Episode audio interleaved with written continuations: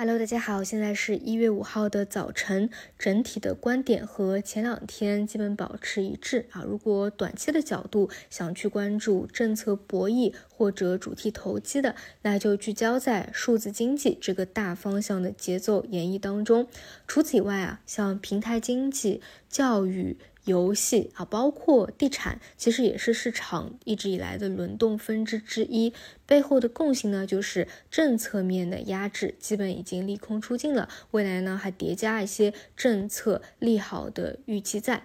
那如果说是想参与二三年真正的复苏大行情、大波段的，还是那个观点啊，我觉得还需要等待一段时日，所以就保持耐心等待一个拐点吧。所以从指数角度来说，昨天。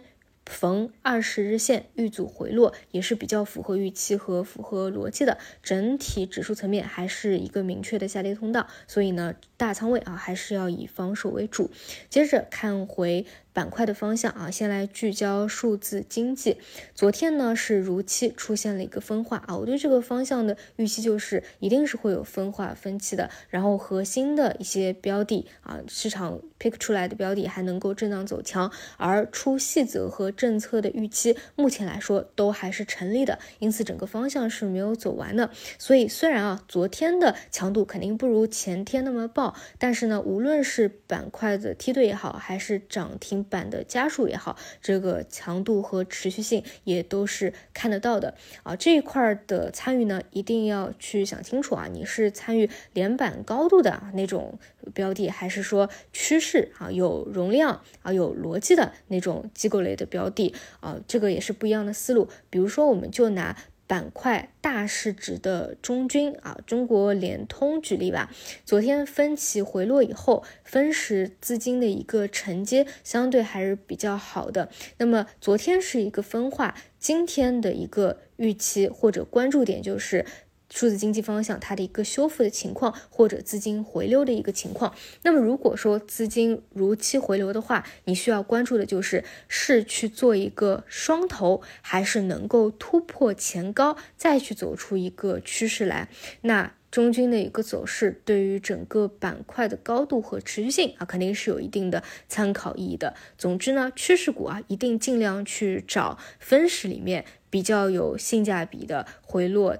低吸的一个机会啊，尽量不要去追涨，然后整个持股的逻辑也是遵守趋势交易的一个法则。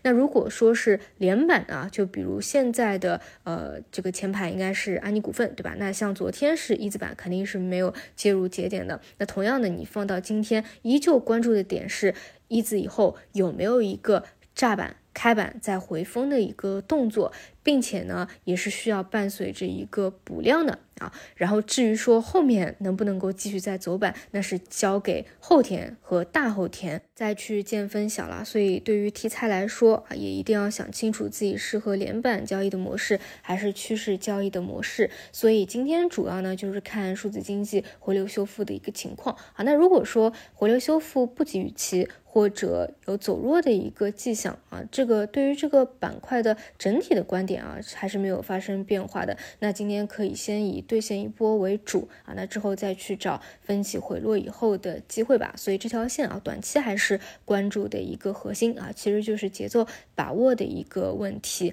那么除此以外呢，像啊平台经济啊，包括教育等等，也都是比较活跃的。题材项的话，因为短期想更聚焦数字经济啊，所以这些也不展开去说了啊。但是本身都在各自的节奏和趋势里面轮动着啊。大家如果自己有关注的话，把握好一个节奏就好。除此以外呢，昨天晚上中概股的表现啊，依旧是比较亮眼的。大家可以看一下啊，中概 ETF 的一个走势，也是突破年线的一个走势啊。再加上短期呢，也有传闻说蚂蚁金服的增资获批了啊，这个都是具有相关性。